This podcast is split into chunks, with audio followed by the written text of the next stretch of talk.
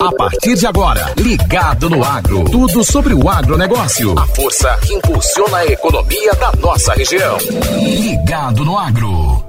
Eita, minha gente, o sol já raiou, a esperança nasce junto. Vamos embora pra luta, minha gente, que sem batalha não tem vitória. Eu sou Mário Souza e estou aqui para apresentar mais uma edição do seu Ligado no Agro, o seu programa de agronegócio aqui no Vale do São Francisco. Esse vale abençoado.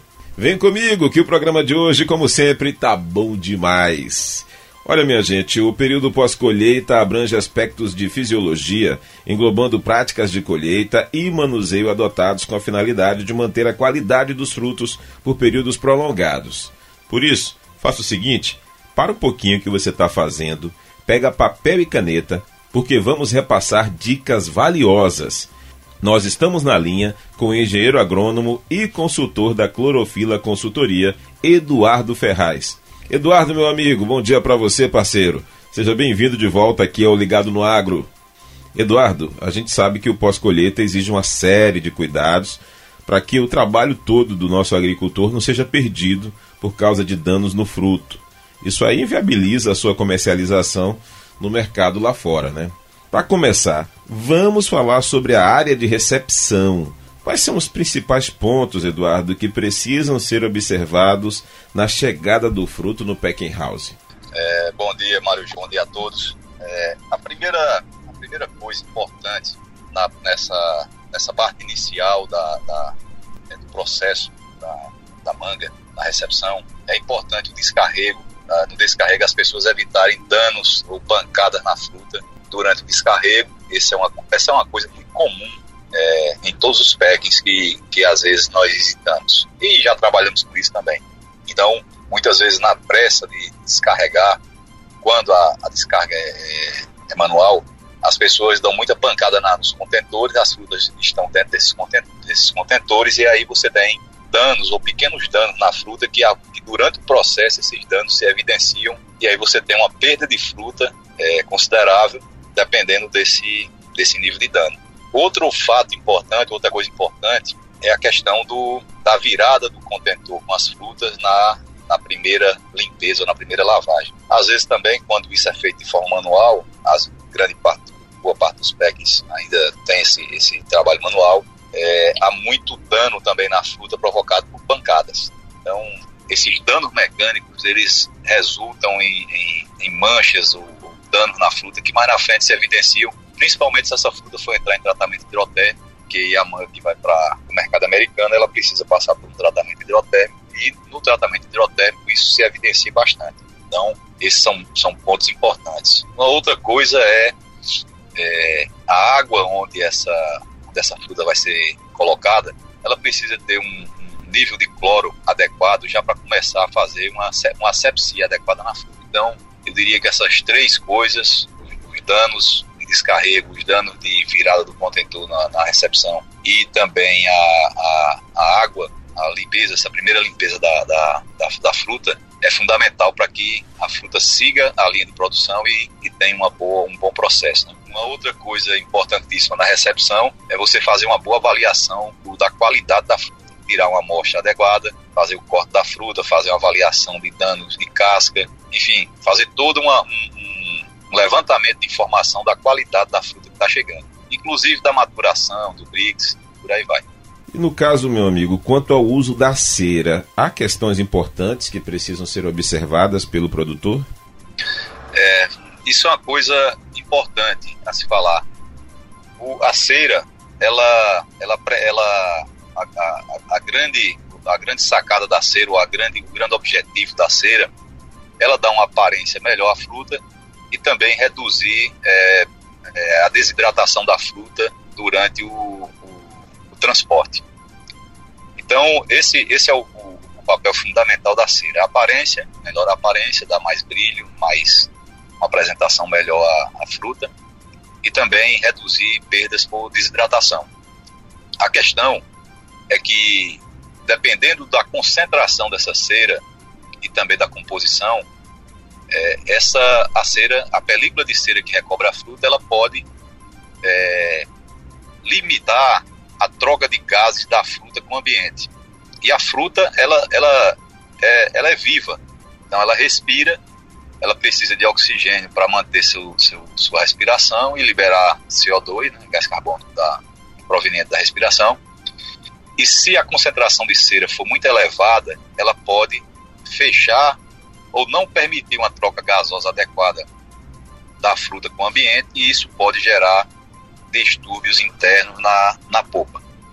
Então é, um, é uma coisa importante a se observar e tecnicamente escolher uma cera que seja adequada, tanto do ponto de vista de, de resíduo de, de, de, produtos químicos, porque tem uma normativa da Comunidade Econômica Europeia e também das autoridades americanas que tem que proíbem certos compostos nessas ceras. Né? Então, é importante observar a legislação dos países que vão receber essa fruta para ver se a cera tem conformidade com, com, com o que as autoridades sanitárias elas exigem. E o segundo ponto é a questão técnica, que é que concentração eu devo usar para que a minha fruta tenha uma, uma menor perda por desidratação, tenha uma aparência boa, mas que permita uma troca gasosa da fruta com o ambiente que não prejudica a qualidade interna da fruta. Eu queria que você falasse para a gente também sobre as fases de embalagem e paletização. O que é que o produtor teria que observar aí com muito cuidado na escolha dessas embalagens e o armazenamento posterior ao tratamento recebido no packing? Uma coisa importante a se falar nesse sentido é que a qualidade do material de embalagem é um, é um ponto fundamental. Essa, esse material ele vai ele vai ser, essas caixas vão ser empilhadas, tem um peso considerável né, de toda a estrutura de formação do pallet. Então a estrutura da caixa, a qualidade do papelão, a qualidade das cantoneiras e das fitas de amarrio, elas precisam ser é, boas para suportar, além do peso, da, da, principalmente as caixas de baixo, né, elas, elas, elas sofrem uma pressão muito forte, porque tem todo o peso da, da coluna de, de, de caixas em cima daquela base. Então, o, o, a caixa é uma coisa, o pallet é outra. O pallet também tem que ser bem construído, é, dentro dos padrões, logicamente, mas com uma madeira de boa qualidade, uma, uma quantidade correta de madeiras que suporte esse peso sem quebrar. Então, é, a questão da qualidade é importante.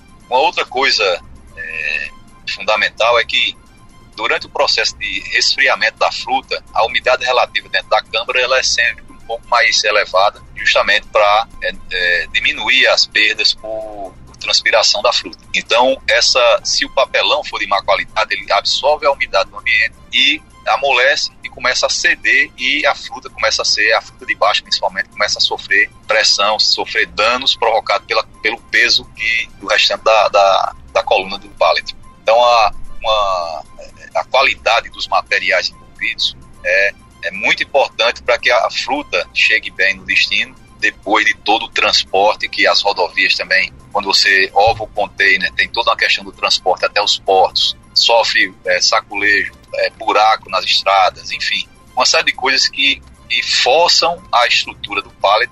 Se você não tiver uma boa é, uma boa qualidade do material, uma boa arrumação das caixas, e é, isso pode danificar muito a, a, a estrutura do pallet e, e prejudicar a. Então isso, todo esse contexto, ele, ele quando bem feito, resulta na chegada adequada dos pallets no destino, destino, destino final. Isso também ajuda muito na, na apresentação da fruta posteriormente. Bem que eu te avisei que as dicas de hoje eram especiais, hein? Hoje a gente bateu um papo com o engenheiro agrônomo e consultor da Clorofila Consultoria, Eduardo Ferraz. A gente agradece de coração as dicas importantes que o Eduardo trouxe para a gente hoje. É, muito obrigado a todos vocês e eu diria que para finalizar essa questão da, de todo o processo de, de, de embalagem da fruta, é, todos, todas as etapas, como polimento, como é, limpeza, é, aplicação de cera, é, é, calibração dos frutos, na, na, o peso dos frutos na calibradora, a, a, a, forma como as pessoas embalam a fruta, tudo isso, todo esse conjunto, ele deve ser acompanhado de uma forma rigorosa para atender aos padrões que os mercados exigem. Então, muitas vezes, é, se deixa de, de, ter uma resposta, um, uma, um valor melhor na, na, na, exportação da fruta, às vezes por, por conta de pequenos detalhes que podem ser melhorado durante o processo de embalagem. Uma coisa fim, é, importante a dizer é que o packing, o, processo de embalagem, ele ajuda a fazer a fruta ser bem apresentável, mas a grande base tá, de uma de qualidade é feita no campo. Então o packing ele pode ajudar a, digamos assim, a melhorar a apresentação dessa fruta. Mas quando esse processo é mal feito, ele também pode prejudicar a apresentação da fruta em, é, em função de, de tomada de decisão é, inadequadas, como alta concentração de cera, uso de produtos inadequados, danos mecânicos, é, calibração incorreta de faixa de peso, enfim, é, embalagem mal feita, paletização mal feita. Então, observar todos esses pontos é, é fundamental para que toda a cadeia funcione de forma adequada e você tenha um bom resultado final, que é a chegada correta da fruta no mercado consumidor e, consequentemente, uma boa resposta do financeira, né, de retorno financeiro dessa fruta. É isso mesmo que você pensou aí. O Ligado no Agro de hoje termina aqui, mas você pode ouvir novamente acessando a área de podcast no site granderiofm.com.br ou acessando o nosso perfil no Spotify. Quinta-feira tem mais, minha gente, fica tranquilo. Se Deus permitir, a gente se encontra aqui de novo para mais uma edição do Ligado no Agro. Muita paz, muito amor, muita saúde, minha gente. E aquele forte abraço. Você ouviu Ligado no Agro. Tudo sobre o agronegócio. A força que impulsiona a economia da nossa região.